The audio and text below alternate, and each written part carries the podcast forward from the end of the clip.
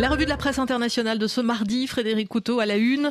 Poutine en position de force. À quelques semaines de sa réélection à la tête de la Russie, le maître du Kremlin paraît plus que jamais tout puissant. C'est du moins le constat de plusieurs euh, quotidiens internationaux ce matin, à commencer par le Washington Post. Alors qu'il s'apprête à entrer dans la troisième année de sa guerre totale en Ukraine, Vladimir Poutine a résisté aux sanctions internationales, à l'isolement géopolitique de l'Occident et à l'insurrection d'un mercenaire de premier plan, son ex-ami Prigogine. L'édifice de son pouvoir reste intact. Vladimir Poutine semble inarrêtable. Alors certes, pointe encore le quotidien américain, il serait tentant de voir dans le meurtre de Navalny un signe de faiblesse de la part de Poutine, mais la capacité d'un dictateur à anéantir ce qu'il craint révèle l'étendue de son pouvoir, tout comme sa capacité à choisir le moment de frapper. Qui plus est, soupire encore le Washington Post, Poutine a également des raisons de sourire en observant la politique à l'Ouest, alors que les législateurs républicains des États-Unis bloquent toujours les nouveaux financements pour l'Ukraine et que les partis d'extrême droite sympathisants se multiplient en Europe. Le Guardian à Londres est sur la même ligne. Poutine est actuellement en position de force et il sait que le moment est venu de préparer le terrain pour un grand pas dans le futur. Il fait place nette pour s'engager pleinement dans ce qu'il veut vraiment, prendre enfin l'Ukraine. Il attend avec impatience que le soutien occidental faiblisse et que des forces politiques plus favorables à son endroit prennent le pouvoir en Europe et aux États-Unis. Alors, Attention, prévient le Guardian, pour l'Occident, la mort de Navalny pourrait être le dernier signal d'alarme avant qu'il ne soit trop tard. Le temps est compté pour soutenir l'Ukraine.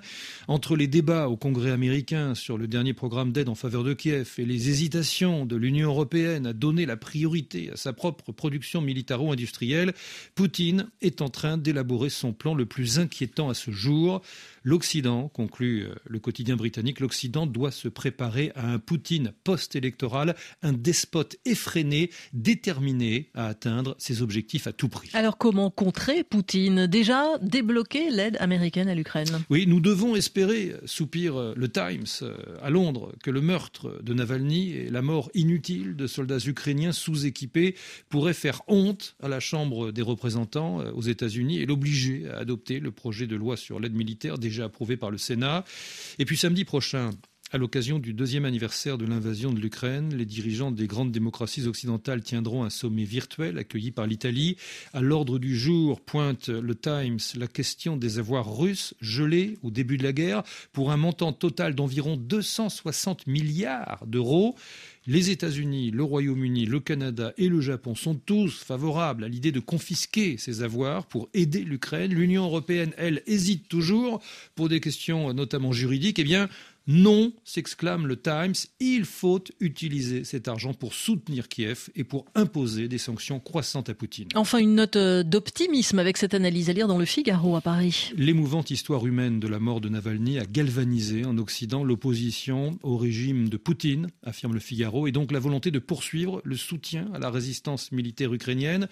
Première conséquence, affirme le quotidien parisien, maintenant que le destin tragique de Navalny a frappé tous les esprits à travers le monde, il va être très difficile à la Chambre des représentants des États-Unis d'Amérique de ne pas examiner la résolution déjà votée par le Sénat qui prévoit une aide militaire accrue à l'Ukraine.